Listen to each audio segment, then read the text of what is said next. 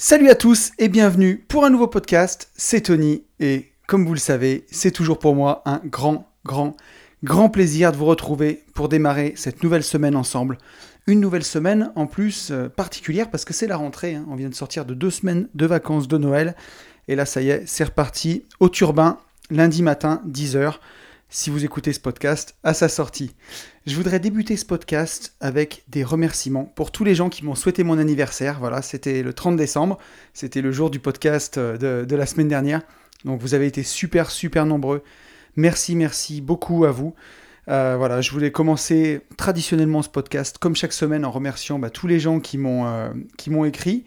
Donc en plus, donc il y a Victor, Fabienne, Alexandre, Jérôme, Quentin, Gérald, Florian, Jean-Philippe, Christopher, Mehdi, Yann, Xavier, Marine, Thierry, Riyad, Benjamin, Thibaut et Adrien. Bon, ça fait beaucoup de monde cette semaine, mais voilà, c'est super, c'est que bah, le podcast commence à, à plaire, donc ça me fait super plaisir. Puis vous êtes de plus en plus nombreux à l'écouter, donc merci beaucoup. On a aussi passé les 100 abonnés sur SoundCloud. J'étais super, super content. Ça m'a fait trop plaisir. Et on a aussi passé les 4000 écoutes sur SoundCloud. Donc c'est vraiment génial. Voilà, bah écoutez, continuez si vous aimez ce podcast euh, à en parler autour de vous. Euh, voilà, n'hésitez pas. Ça me fait vraiment plaisir. Je voudrais aussi démarrer ce podcast en vous souhaitant mes voeux pour cette nouvelle année. Voilà, je sais que c'est peut-être un peu ringard et un peu traditionnel, mais moi j'aime bien le faire. Donc voilà, je vous souhaite pour cette nouvelle année eh ben, le meilleur, vraiment, de pouvoir avancer dans vos projets. Et plutôt que de souhaiter des trucs bateaux, je vous souhaite aussi la santé, parce que c'est, comme, disent les anciens, c'est vraiment le plus important, et ils ont raison. Voilà, puisqu'il faut ça pour faire le reste. hein. Je vous souhaite la santé. Mais je vous souhaite surtout cette année de, de guider au maximum vos choix par l'amour et non par la peur. Euh, vous verrez, ça va être en rapport avec le sujet du podcast du jour, et euh, je pense que ce sera euh, vraiment sympa. Mais voilà, guidez, laissez, offrez-vous cette chance de laisser guider vos choix plus par l'amour d'aller vers quelque chose que vous aimez et moins par la peur de, perdre quelque chose ou la peur de ne pas être à la hauteur. Voilà, vraiment, euh, si je peux vous donner un conseil, quelque chose de chouette pour cette année, ce serait vraiment, vraiment ça. Je voudrais aussi euh, remercier euh, les gens qui qui se sont abonnés à SoundCloud, qui m'ont mis un message 5 étoiles sur Apple Podcast, c'est ce qui m'aide le plus et qui m'ont aussi mis un petit commentaire. Il y a Doud14 là qui m'a mis un commentaire cette semaine. Donc merci, merci beaucoup à toi. C'est vraiment utile et c'est ce qui me permet de, faire connaître euh, bah, de faire connaître le podcast à un peu plus de monde. Voilà. Et puis je voulais aussi euh, cette semaine lire un petit message du- d'une réaction au podcast de la semaine dernière. C'est une réaction de, de Phil qui m'avait posé une question, qui m'avait demandé est-ce qu'on est trop vieux pour investir après 40 ans? Et voilà sa réponse. Donc je vais vous la lire. Merci d'avoir pris le temps de répondre à ma question, même si j'en connaissais déjà la réponse. Cela me conforte dans l'idée que je ne suis pas si vieux que ça, malgré l'approche de la quarantaine. Il va falloir que je me pense sérieusement sur le sujet, car quand j'y pense, je me demande comment on peut vraiment gagner de l'argent sur des achats-ventes en dehors de notre ERP. Même si on revend un bien 10% plus cher qu'on l'a acheté, la plus-value n'est bonne que sur le papier Il pose la question. Car dans le calcul, on ne prend pas en compte les frais de notaire, les intérêts d'emprunt, la taxe foncière et tout autre frais que je ne maîtrise pas aujourd'hui car je n'ai que ma propre expérience d'achat-revente de RP. Et il finit en me disant PS, bon anniversaire gamin. Donc voilà, bah écoute Phil, merci pour ton message. Euh, effectivement, quand on connaît pas beaucoup l'achat-revente, quand on le fait qu'en RP, et c'est déjà très bien de commencer par la RP, c'est vraiment la base de faire une ou deux opérations en RP, tout en restant bien entendu dans la légalité. Il faut vraiment habiter sa résidence, hein. mais euh, c'est vraiment une bonne bon début pour se faire la main. Et ensuite, après, le marchand de biens a beaucoup beaucoup d'autres leviers, notamment euh, ou la division, voilà, diviser un bien. Euh, ça, c'est un, un gros levier du marchand de biens ou même parfois pour un immeuble, ça peut être du remembrement, mais c'est moins souvent le cas. Mais le marchand de biens, les trois quarts du temps, il va, il va diviser. Et c'est pour ça qu'il va arriver à faire des plus-values, en fait. Plus que sur une rénovation classique. Ou alors il va rénover le bien, puis le diviser, mais c'est comme ça qu'il va arriver à gagner de l'argent, si tu veux. Euh, c'est sûr que c'est pas des plus-values de 10% qui sont visées. hein. Vraiment, en, marchand de biens, c'est des plus-values de minimum 25%. Voilà, pour que euh, 25% net. Donc avant impôt, ça fait des plus-values qui sont plutôt autour de 50%, 40-50% avant impôt. Euh, voilà, et ça se trouve, hein, c'est des affaires qui se trouvent. Ensuite, plus les biens sont gros, plus les biens sont chers, moins c'est des affaires qui sont accessibles, moins il y a de concurrence. Donc euh, c'est aussi un des leviers du marchand de biens. Mais si ça vous intéresse, on pourra faire une émission là-dessus. voilà, n'hésitez pas à me le dire en tout cas. je vais finir l'introduction de ce podcast avec deux petites choses. C'est faire un petit peu de promo pour ce petit apéro du jeudi 23 janvier à Lyon. Voilà, n'hésitez pas à me contacter. Ça sera vraisemblablement à Gerland, au Ninkasi. Euh, un petit apéro investisseur. Donc n'hésitez pas à, m'envoyer un DM si vous voulez venir y participer. Ce sera avec plaisir. C'est totalement informel, totalement gratuit. Donc n'hésitez pas. Et puis euh, avant d'attaquer le sujet du jour, je voudrais faire une promo cette fois-ci euh, un peu plus importante pour notre événement du samedi 14 mars. Donc ceux qui me suivent sur Instagram ont dû le voir en story. On a fait une petite vidéo de cet événement-là. Il y a le lien dans la bio de mon compte Instagram, donc n'hésitez pas à cliquer pour aller voir. Ça vous emmène sur la, page de vente des billets. Et là, j'ai détaillé vraiment tout le programme de la journée. Donc je le remettrai sur Instagram. Vous verrez, c'est vraiment super sympa. Ça va être une belle journée. Tous les intervenants, ils sont qualifiés et experts dans leur domaine. Il n'y a pas de mytho. C'est que des indépendants, que des gens qui, qui bossent euh, à leur compte dans l'immobilier ou qui ont réussi dans l'immobilier. Donc je pense que ça va être vraiment vraiment une belle journée. N'hésitez pas à venir. On a mis 40 places en vente parce qu'on veut continuer.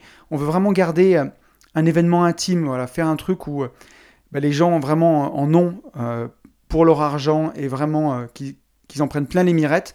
On a déjà vendu presque la moitié des places. Donc si ça vous intéresse, n'hésitez pas, n'hésitez pas à, à, vous inscrire. Voilà.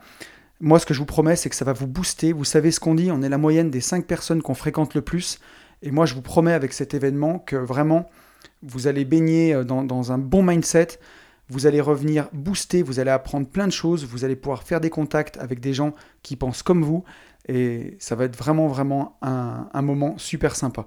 Donc si ça vous intéresse, vous pouvez m'envoyer un DM si vous voulez en parler. N'hésitez pas à cliquer dans le lien de ma bio Insta, à aller voir le, le programme de l'événement. Et voilà, ça va être vraiment qualitatif. Si vous y allez avec un copain, ça laisse les places à moins de 90 euros avec le repas du midi. Donc vraiment, on est, euh, on est vraiment euh, au minimum de, de, ce qu'on peut faire pour organiser un bel événement et que, que ce soit quelque chose de chouette. Voilà, donc n'hésitez pas à aller checker ça. Maintenant, on peut passer au sujet du jour, maintenant qu'on a fini l'introduction de ce podcast. Donc euh, aujourd'hui, c'est un sujet que j'ai voulu aborder, puisque pour moi, dans ma vie, ça a été quelque chose de vraiment parfois difficile. Et J'espère que ce podcast pourra aider des gens, même si j'ai pas la réponse parfaite. Mais ce que je vous propose, c'est de faire comme chaque semaine, avancer et réfléchir ensemble sur ce sujet. Et ce sujet, c'est comment faire le bon choix. Haha, tout un programme. Hein. Comment faire le bon choix Voilà, moi, sans dévoiler trop de choses de, de ma vie, puisque je ne veux pas exposer les protagonistes de ces opérations, mais parfois j'ai été amené dans ma vie, et je pense comme vous tous, à faire des choix qui sont vraiment importants, des choix qui engagent. Je pense par exemple au choix d'un déménagement, mais qui n'implique pas que vous, qui peut impliquer votre famille, vos enfants, euh, faire le choix de changer de travail, peut-être avec un changement de salaire, peut-être un travail qui vous plaît plus, mais un salaire qui ne change pas dans le bon sens. Vraiment des choix importants, peut-être le choix de vendre un bien de famille, par exemple, euh, dans lequel vous ne voulez pas habiter, euh, et pourtant vous avez une grosse attache émotionnelle à ce bien, et il faut faire un choix tout, ce genre de choix qui sont vraiment difficiles. Je ne parle pas des petits choix du quotidien ou des choix qui sont évidents, mais vraiment les choix difficiles. Et je voulais qu'on parle ensemble de ça, de comment faire le bon choix. Alors pour démarrer ce podcast en, douceur, je me suis posé la question de, qu'est-ce que ça signifie pour moi faire le bon choix? Qu'est-ce que ça veut dire pour moi? Et en réfléchissant, je me suis dit, bah, j'aime bien cette expression d'être 100% responsable de sa vie. Et je me suis dit, pour moi, vraiment, faire des choix, faire les bons choix, ça veut dire vraiment être 100% responsable. On est aux commandes, on décide, on est maître. Vraiment, il y a cette notion pour moi. Vous savez que la liberté, c'est quelque chose qui me caractérise, on va dire. Enfin, en tout cas, on n'est jamais assez libre, je pense. Mais euh, c'est quelque chose, en tout cas, qui me touche beaucoup.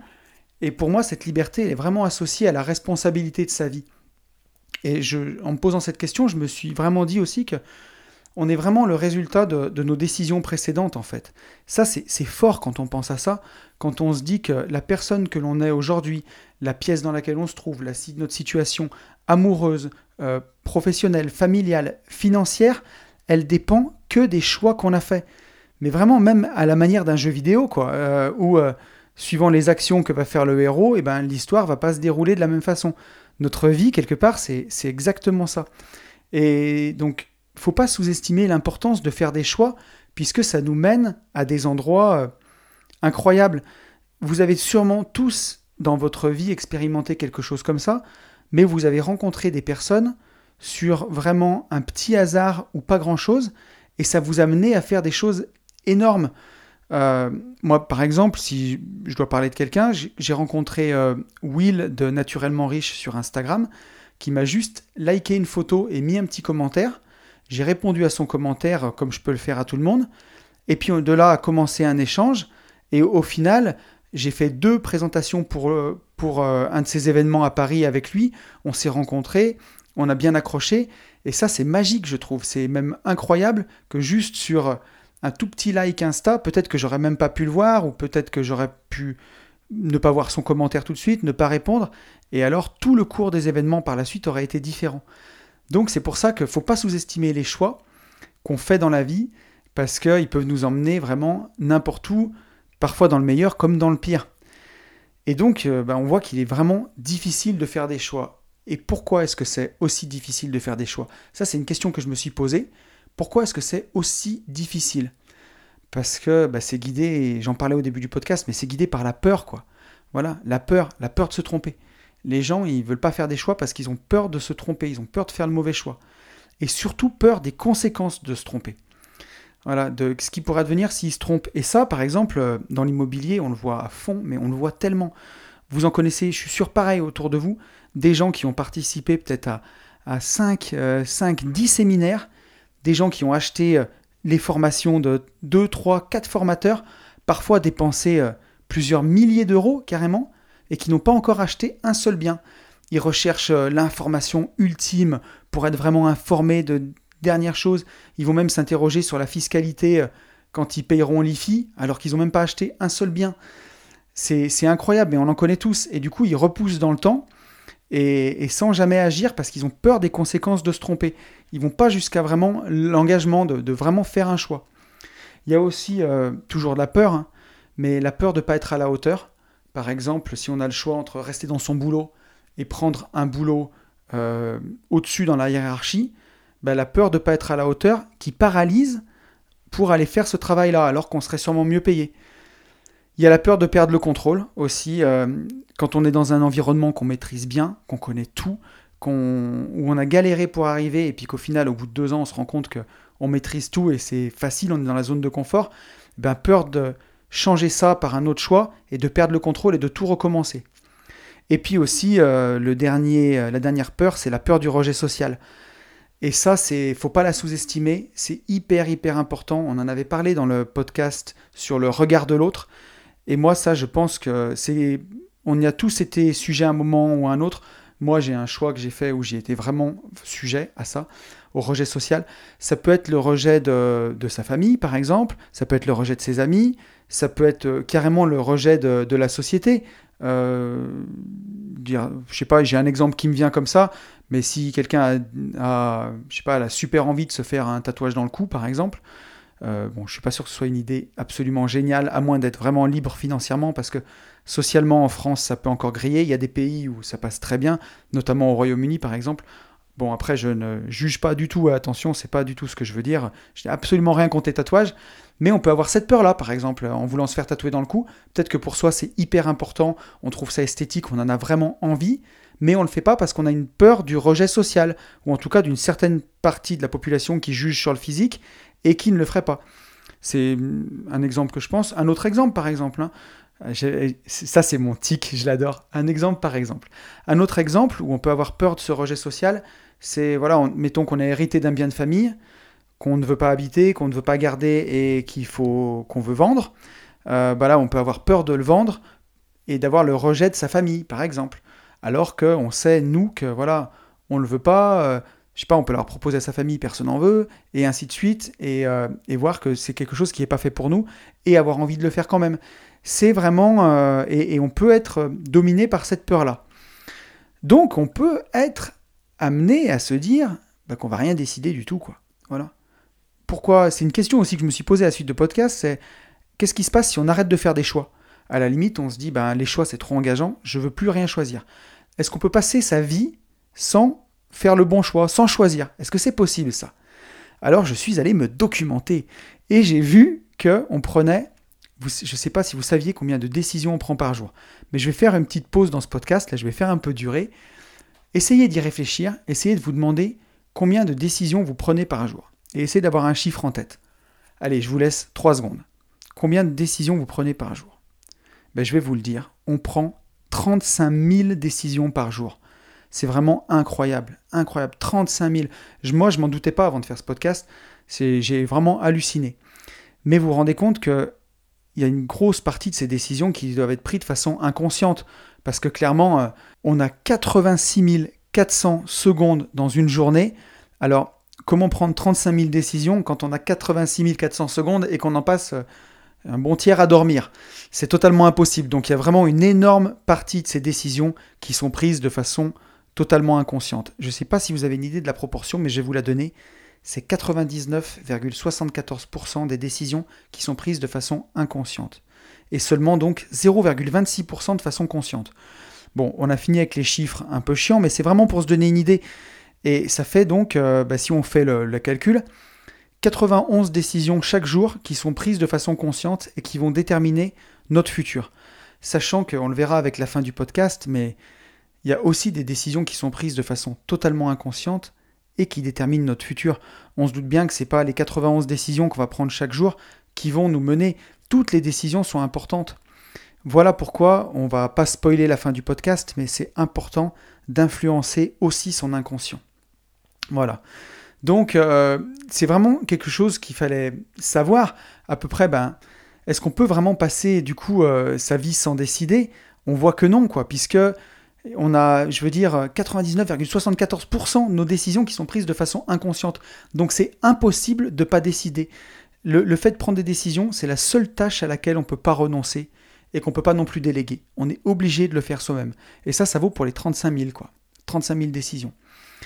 Euh, et, on le voit, ben, donc qu'est-ce qui se passe pour les gens indécis? C'est-à-dire les gens pour qui leurs 91 décisions de façon consciente, ils ne les prennent pas des gens qui qui veulent pas décider quoi, qui, qui procrastinent, qui laissent qui, qui laissent faire. Et ben moi j'en connais autour de moi et vous en connaissez aussi tous sûrement. Mais c'est des gens qui stagnent, qui n'avancent pas dans leur projet, des gens qui vont rester bah, dans leur vie quoi, qui vont rester dans dans leur zone de confort et qui avancent pas, mais ils prennent du coup aucun risque, mais ils ont à la fois aussi une existence eh ben, qui est pas du tout passionnante, quoi. Puisque justement, il n'y a, a, aucune décision qui est prise. On n'avance pas. On le voit bien. C'est, je reprends ma métaphore du jeu vidéo tout à l'heure. Mais euh, si euh, on se contente avec notre héros de tourner toujours dans le même niveau et de ne rien faire, on n'avance pas dans l'histoire. Pour avancer dans l'histoire, il faut faire les mécanismes qui débloquent le jeu vidéo et avancer pour faire évoluer le personnage et terminer le jeu. Voilà, et ben là, c'est comme s'il restait dans le niveau, quoi. Il le visite, euh, il, il reste dedans. Et ça, moi personnellement, mais je trouve ça tellement triste, quoi. Donc, euh, on va encore voir un petit peu dans la suite du podcast ce qui peut vraiment euh, se passer pour les gens indécis et à quel point ça peut être catastrophique. Euh, alors, par la suite, je me suis posé la question, je me suis dit, est-ce, de quoi on a besoin du coup? Parce que là, on a vu que, voilà, que si on arrêtait de faire des choix, et eh ben, il n'allait rien se passer du tout, que c'était difficile de faire des choix et surtout difficile de faire le bon choix. Alors qu'est-ce qu'on a besoin pour, bien décider, pour avoir toutes les cartes en main? Est-ce que c'est une affaire de connaissance Est-ce que c'est une affaire de compétence Ou est-ce que c'est une affaire d'émotion? Ou les trois? Voilà, donc euh, qu'est-ce qu'on peut avoir comme, euh, comme attitude face à un choix? Il y a des gens qui vont être impulsifs, qui vont décider euh, tout de suite, tout de suite. Il y a des gens qui vont avoir un comportement moutonnier, quoi, qui vont se ranger à la majorité, ils vont faire comme la, comme la majorité, quoi, voilà. Et ça, c'est vraiment la plupart des gens. C'est, je crois, quasiment 70% des gens qui vont se ranger à la majorité. Ça, on le voit euh, sur Internet, par exemple. C'est vraiment ça, c'est facile à quantifier. En plus, c'est des métriques. Mais euh, sur Instagram, vous avez 1% des gens qui produisent le contenu. Vous avez 10% des gens qui le commentent et qui sont actifs en commentant le contenu des autres. Et il y a 89% ben, restants qui font que consommer. Et dans la vie, c'est un peu ça, quoi. Vous avez 1% des gens qui prennent leur vie en main, qui ont envie d'avancer, qui ont envie vraiment d'avoir une vie, j'ai envie de dire, à la hauteur de leurs espérances, quoi. Voilà, pour pas dire exceptionnelle, puisque chacun mène sa vie comme il l'entend. Mais en tout cas, de décider sa vie, c'est seulement 1% des gens, quoi. Ce dont on est en train de parler, c'est voilà, c'est seulement 1%. Et ensuite, vous avez 10 autres des gens qui s'impliquent dedans, donc ça c'est des gens qui sont actifs aussi, qui font un peu partie de, ce dont on est en train de parler, bien sûr, qui font partie de ça, et 90% c'est que des gens qui consomment le contenu. Alors bon, si vous m'écoutez, je sais que vous êtes dans les 11 premiers pourcents, mais, euh, mais voilà, pour les 90 autres, euh, ben, on peut rien faire. Après, si euh, ils ont envie de s'intéresser, envie d'avancer, ben voilà, mais faut se dire qu'il y a vraiment une grosse, grosse majorité des gens qui ont un comportement qui se range à la majorité, voilà un peu mouton dans des décisions. Donc après, on a ce qu'on a vu, des gens qui, face à une décision, vont procrastiner, repousser sans cesse et sans cesse, hésiter des heures et des heures. Euh, vous avez des gens qui vont décider de façon logique en évaluant tous les facteurs. Donc on en revient à ce que je disais tout à l'heure. Est-ce que c'est une affaire de connaissance, de compétence? Bon, bah ça, en décidant, en décidant de façon logique, on les verra un peu les méthodes tout à l'heure, mais pour apprendre à décider mais en décidant de façon logique, en évaluant tous les facteurs, c'est-à-dire par exemple en faisant deux colonnes, quoi, hein, les pour, les contre, il y a beaucoup de gens qui essayent de décider comme ça. Mais en faisant les pour et les contre d'une situation, est-ce qu'on a vraiment tout ce qu'il faut? Par exemple, c'est un problème de connaissance, bon, on va aller chercher la connaissance. Euh, on, va, on va différer un peu la décision pour chercher la connaissance. Si c'est un problème de compétence, on peut aller se former, par exemple. Mais est-ce que vraiment il n'y a que ça? Ou est-ce qu'il n'y a pas les émotions qui rentrent en jeu? Et on va le voir les émotions sont hyper, hyper importantes et sont vraiment partie prenante dans le processus de, décision. C'est absolument hallucinant. Euh, l'émotion, elle est indissociable de ce processus. Alors, en cherchant justement, ben, pour préparer ce podcast sur le net, il y a un professeur de neurologie, neurologue, qui s'appelle euh, Antonio Damasio. Euh, il a eu un patient en 1982 donc c'est quelqu'un qui est toujours vivant, hein, M. Damasio. Et il a eu un patient en 1982 qui avait eu une ablation d'une petite tumeur dans le cortex orbitofrontal. Et le cortex orbitofrontal, c'est le siège de nos décisions. Euh, il, a eu, a eu une petite tumeur enlevée. Donc il avait toute sa faculté de raisonnement, il avait toute sa faculté de parole. En apparence, rien n'avait changé, mais il était incapable de prendre une décision. Et en fait, en, voyant ça, ça a ruiné totalement sa vie. Il était plus capable de choisir un plat au restaurant, il était plus capable de savoir s'il devait tourner à droite ou à gauche. Euh, le moindre choix était impossible. Et en fait, en, analysant ce qui avait pu lui arriver en lui enlevant cette tumeur, ils lui ont montré euh, des images euh, horribles d'accidents et ils ont mesuré la sudation de sa main pour voir s'il avait des émotions. Et en fait, il n'avait plus aucune émotion. Il ressentait rien. Sa vie, elle était en train de se ruiner. Après cette opération, sa femme l'a quitté, il a perdu son boulot, il a eu des problèmes avec le fisc, il a eu une vie horrible, mais il s'en est jamais plaint, il restait comme euh, passif en fait. Ça lui avait, euh, en lui enlevant cette tumeur, on lui avait enlevé toutes ses émotions. Et du coup, on voit bien que si on ne ressent plus les émotions, on ne peut plus décider. Et c'est comme ça qu'on l'a découvert. Et c'est dingue, c'est dingue à quel point vous imaginez quand vous avez un choix que vous pensez rationnel, vous allez faire deux colonnes et vous allez vouloir décider de façon absolument rationnelle quelque chose. Vous ne pouvez pas ignorer vos émotions, elles sont super importantes dans le processus. Et c'est vraiment ce qui se passe. Tout à l'heure, je parlais de la peur du rejet social. C'est émotionnel, la peur. C'est hyper émotionnel. Et c'est ce qui fait que ça nous empêche de, décider.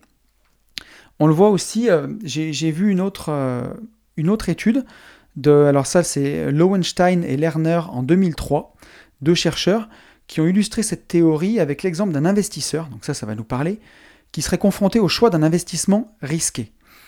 Et là, pour prendre sa décision, donc euh, l'investisseur il va estimer un peu les retombées de son investissement, savoir s'il peut perdre ou gagner de l'argent.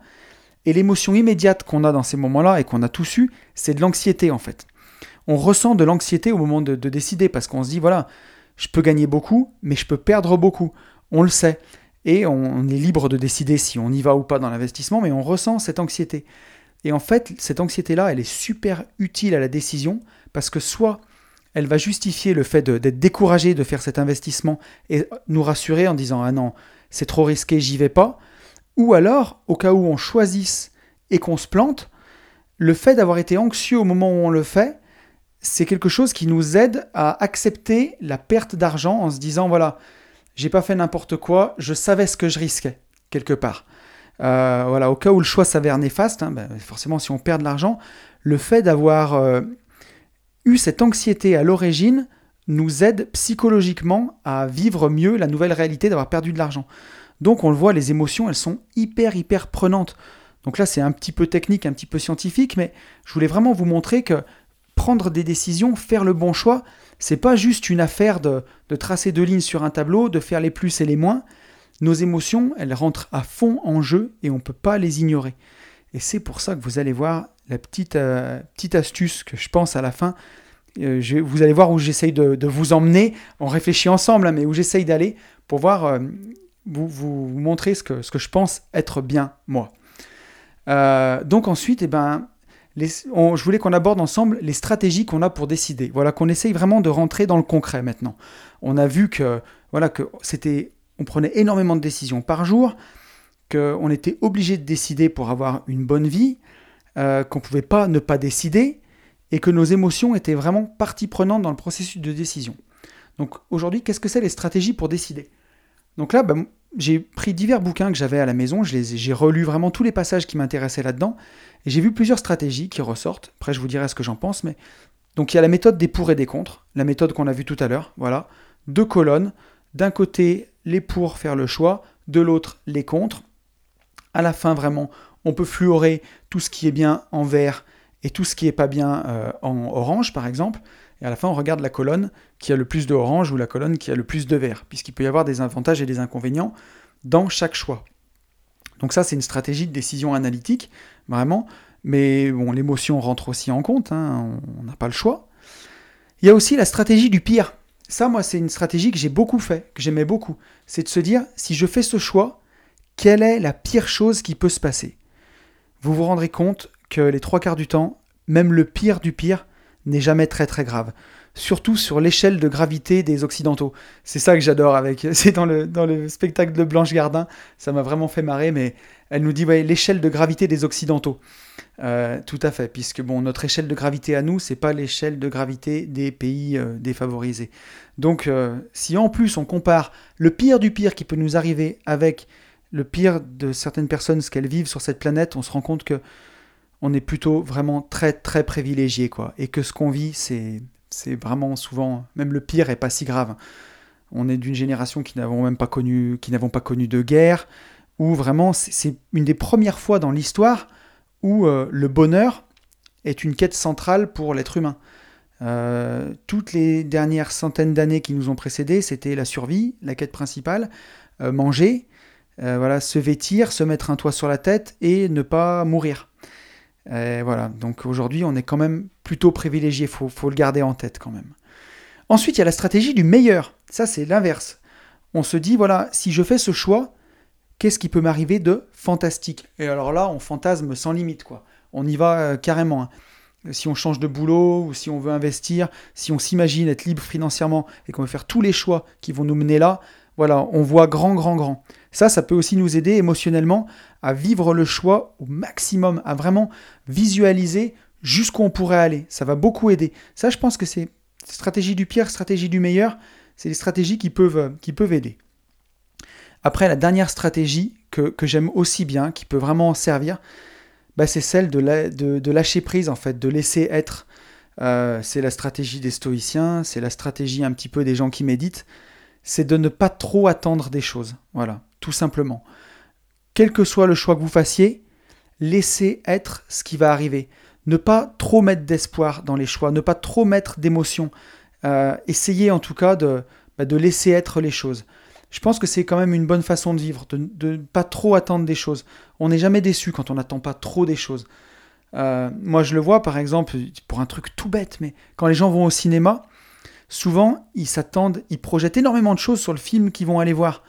Euh, c'est souvent pour les sagas, hein. pour le dernier Star Wars par exemple, j'ai entendu des, je l'ai pas encore vu, mais j'ai entendu des critiques tellement acerbes parce que les gens attendent tellement, tellement, tellement de ce film qu'ils pardonnent rien. Moi, je sais que je les ai tous vus sauf le dernier là, et je vais y aller et j'en attends rien. Je vais juste me divertir. Ça sera bien, ça sera pas bien. J'aurai mon regard critique, mais je serai pas déçu parce que j'en attends rien. Voilà. Après, bon, on parle du Star Wars, on parle pas d'un choix monumental, on est bien d'accord. Hein. Voilà. Donc, euh, on a vraiment fait un petit peu le tour, on a vu les stratégies pour décider. Maintenant, on va vraiment arriver sur ce que moi, je pense de tout ça. Et pour moi, vraiment, je vais être radical et vous allez voir que ça boucle avec les autres podcasts, mais comment faire le bon choix?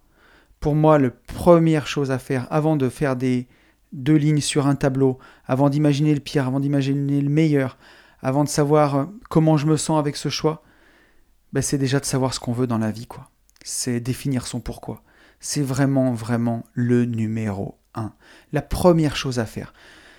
Aujourd'hui, vous êtes amené à prendre la 35 000 décisions par jour, 91 de façon consciente et énormément, plus de 34 900 décisions de façon inconsciente par votre inconscient.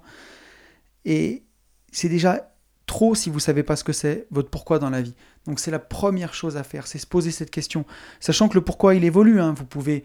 C'est une question à se poser souvent, c'est une quête perpétuelle. Il n'y a pas de bonne réponse, mais celui qui se pose pas la question, il sera toujours plus loin de la réponse que celui qui se la pose.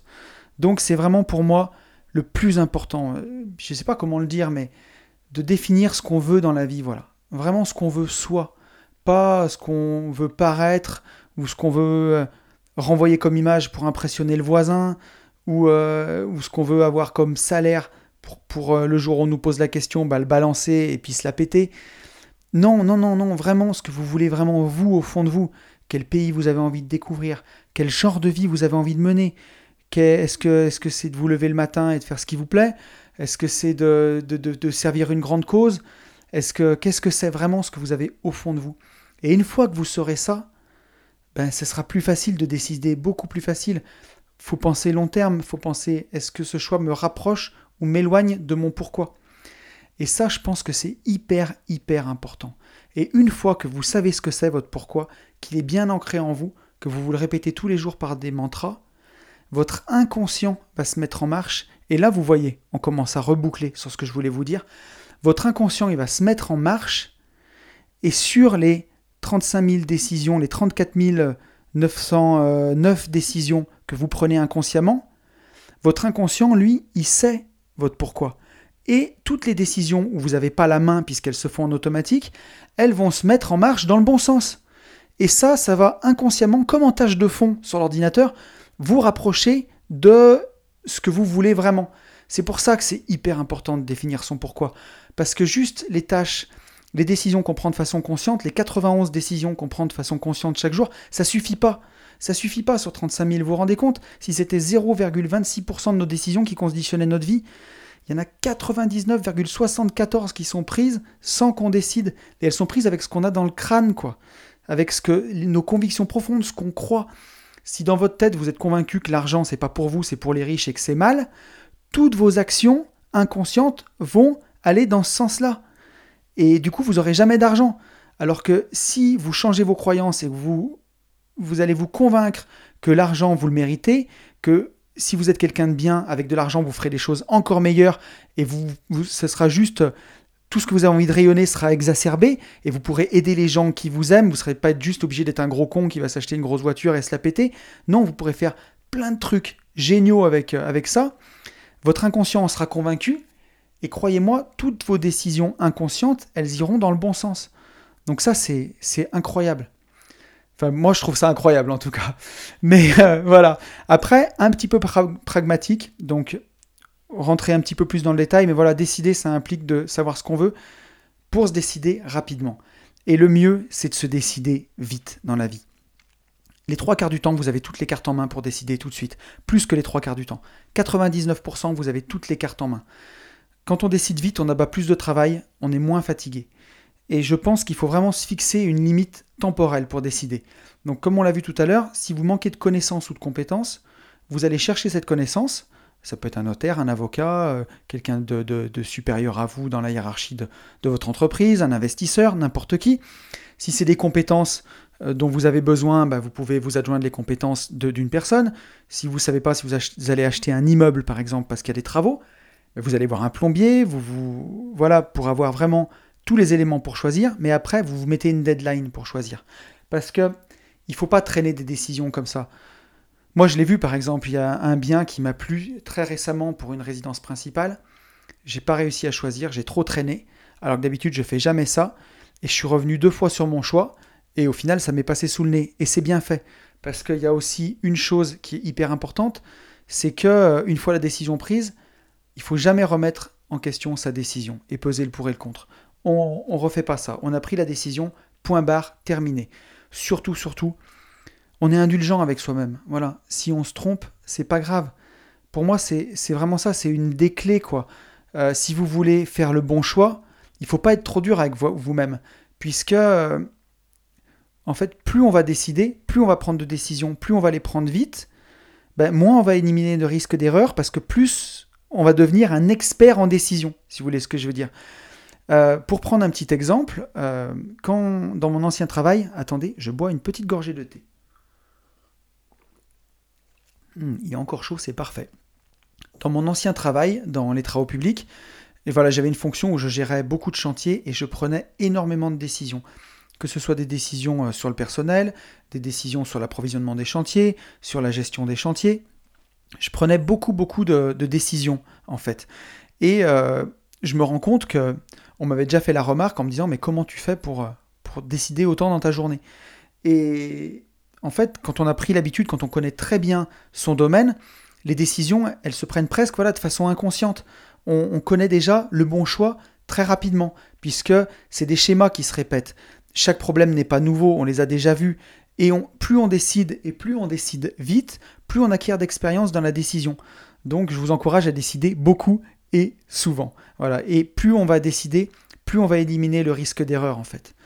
Et surtout, bah, si jamais malheureusement vous vous trompez dans une décision, soyez indulgent avec vous-même, pardonnez-vous, c'est pas grave.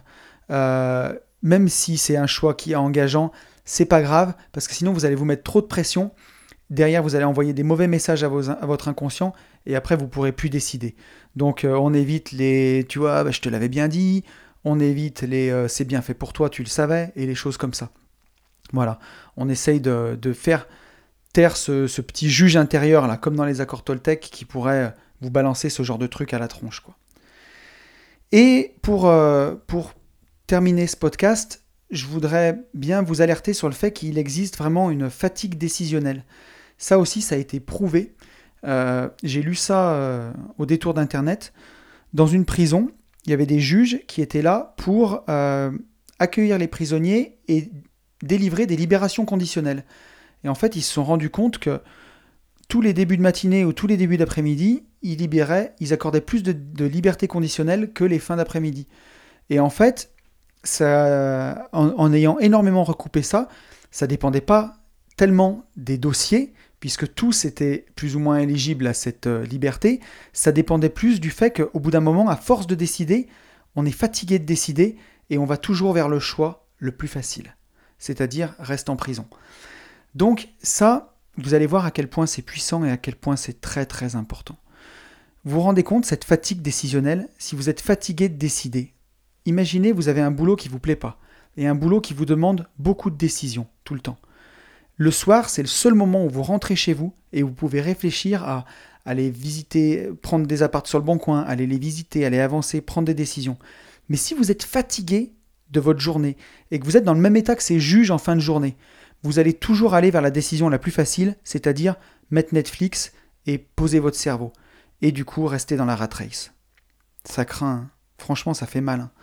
Quand je vois ça, moi, ça me, ça me tue. Donc, euh, donc voilà, la fatigue décisionnelle, très attention. Vous avez un, capital décision par jour. On l'a vu, 91 qu'on peut prendre. Donc faites en sorte que les décisions que vous allez prendre, ce soient des choses importantes pour vous. Pas vous perdre dans des décisions euh, vous fatiguez à faire des décisions, on va dire primaires, qui vous empêchent de décider, d'avoir de l'énergie pour décider pour les bonnes choses. J'espère que je suis clair. Mais euh, pour moi, pour se prémunir de cette fatigue décisionnelle, il y a plusieurs choses à faire. Déjà, la diète d'information. Couper la télé, couper la radio, couper les infos, couper les journaux d'information, le 20 minutes dans le métro, vous les jetez. C'est tout des choses qui vont vous apporter des sentiments négatifs, euh, il y a beaucoup de questions dans ces journaux en plus. Inconsciemment, ça vous fait faire des choix aussi. Euh, et c'est pas bon. C'est pas bon du tout. S'il se passe quelque chose de grave, vous le serez d'une façon ou d'une autre. Et, voilà, et puis euh, si vous avez peur de ne pas avoir assez compassion pour toutes les choses horribles qui se passent dans le monde et pour lesquelles vous ne pouvez rien faire, essayez de faire le bien autour de vous à la place et vous verrez que ça remplace très très bien. Si chaque personne décidait de faire le bien autour d'elle, il n'y aurait plus aucun malheur dans le monde. Donc euh, voilà, enfin, c'est facile à dire, mais j'aime bien me dire ça, d'être cet exemple-là, de me dire moi j'essaye de faire le bien autour de moi, et si moi je fais ça, bah, peut-être que si plusieurs personnes font ça, c'est comme ça qu'on va rendre le monde meilleur, plutôt que d'aller lire des journaux culpabilisants sur les malheurs du monde. En tout cas, c'est ce que je pense. Ensuite, donc, première chose, faire une diète d'information. Deuxième chose, avoir des routines pour les décisions basiques, être organisé. C'est-à-dire, par exemple, vous ne devez pas mettre une heure à vous habiller le matin. Le soir, vous mettez vos habits sur une chaise, vous les prenez. Moi, ça va paraître extrême, mais passer un temps, j'avais l'impression d'avoir tellement de choses à décider au boulot et j'avais besoin d'être en forme, j'avais plus que des t-shirts noirs. J'avais toujours la même tenue. J'avais euh, trois pantalons identiques et euh, sept ou huit t-shirts identiques. Et je m'habillais toujours de la même façon, comme un uniforme en fait, pour aller au travail. Alors j'étais classe, hein, c'était chouette. Et je n'avais plus cette question à me poser le matin. J'attrapais, c'était comme un uniforme personnel en fait. Et, euh, et c'était, franchement, c'est pas très fun, entre guillemets, mais par contre, quand vous êtes dans un moment de votre vie, vous avez besoin d'avoir beaucoup de, de beaucoup décider, c'est très agréable, parce que mine de rien, ça vous fait un choix que vous n'avez pas à faire le matin. Avant de critiquer, essayez. Franchement, vous verrez, pour celui qui veut essayer, ça vaut le coup. Euh, et puis surtout, être en bonne forme physique. Voilà, le troisième petit point. Euh, ben, alimentez-vous bien, dormez bien. Vous savez que si vous négligez votre sommeil, si vous avez 4 heures de sommeil par nuit ou 5 heures de sommeil par nuit, c'est l'équivalent d'avoir euh, deux ou trois bières dans le sang en permanence. Donc comment voulez-vous prendre des bonnes décisions si vous êtes tout le temps à moitié bourré? Je Je sais pas si on est à moitié bourré avec trois bières, mais, euh, mais vous, vous avez saisi l'idée, quoi. Donc vraiment, euh, ne négligez pas cette, cette fatigue décisionnelle, surtout si vous êtes encore dans la rat race et que vous avez vraiment envie d'en sortir, que vous avez envie de vivre de votre passion. Bon, j'emploie vraiment cette, euh, cette, expression, mais de, rat race, je veux froisser personne en disant ça, hein, mais parce qu'il y a des gens qui sont salariés, employés dans des métiers passionnants, qui sont très heureux, et c'est vraiment génial pour eux, qu'on soit bien bien clair. Hein. Non, quand je dis ça, c'est plus pour les gens qui sont dans un boulot qui ne leur plaît pas, qui ne s'épanouissent pas, qui sont malheureux, et un boulot en plus qui est souvent prenant et où ils décident beaucoup. Le soir, quand vous rentrez, si vous êtes fatigué, si vous en plus vous avez écouté des mauvaises nouvelles aux infos, euh, comment voulez-vous avancer pour vos projets Voilà, cette fatigue décisionnelle, elle est vraiment là et elle euh, elle vous aide pas quoi. Donc euh, prenez soin de vous vraiment et euh, mettez toutes les chances de votre côté. Voilà. On arrive à la conclusion de ce podcast. Ce que je voudrais vous dire, c'est que voilà, pour moi, il vaut mieux faire un choix plutôt que de rien faire. C'est très dur à faire le, le bon choix. J'ai essayé vraiment de vous donner tout ce que moi je fais et tout ce que j'essaye de faire pour faire le bon choix. Je vous rassure, je ne fais pas toujours les bons choix. Mais en, faisant ça, je me dis que je fais vraiment du mieux que je peux. Je connais mon pourquoi et à chaque choix que j'ai à faire, je me pose la question de savoir si je vais dans le bon sens. Avant, je ne le faisais pas. Avant, c'était même pire. Je savais que j'allais à l'encontre de ce pourquoi et j'y allais quand même. Et je peux vous dire que ça rend pas heureux. Euh, et qu'aujourd'hui, je suis plus heureux que je l'ai jamais été. Donc, je pense que c'est pas, euh, c'est pas complètement déconnant. Voilà. Et surtout, bah, dites-vous qu'il vaut mieux faire un choix plutôt que de rien faire. Vaut mieux avancer dans la vie, même si c'est boiteux, même si tout n'est pas totalement parfait, c'est pas grave. Vous avancez, vous faites, et chaque choix vous amènera vers autre chose, et c'est votre parcours de vie en fait. Dites-vous qu'à la fin de votre vie, on va regretter toujours des choses qu'on n'a pas faites, et on regrette jamais les choses qu'on a faites. Je ne sais pas si je peux ajouter quelque chose de plus à ça en fait. Je pense qu'on va en rester là parce qu'à mon avis, je crois que tout est dit. Voilà les amis, j'espère que ce podcast vous aura plu. J'ai bossé, j'espère que c'était pas trop brouillon. Euh, voilà, n'hésitez pas à parler du podcast autour de vous. Vraiment, c'est ce qui m'aide le plus à le, faire connaître. Voilà, qu'on soit de plus en plus nombreux parce que plus on est de fous, bah, plus on rit. Euh, voilà, n'hésitez pas non plus bah, à me mettre un petit commentaire 5 étoiles sur Apple Podcast si ça vous plaît, ça m'aide beaucoup, ou à vous abonner euh, sur SoundCloud ou à mettre un petit like. Voilà. Écoutez, je vous souhaite une bonne semaine de rentrée, je vous souhaite encore une bonne année, je vous souhaite de vivre des choses vraiment super cette année, de vivre vos rêves, c'est une nouvelle année qui commence, c'est un nouveau départ. Profitez-en, faites vraiment ce que vous avez au fond de votre cœur. Et vous le savez, je vous souhaite surtout de vivre libre.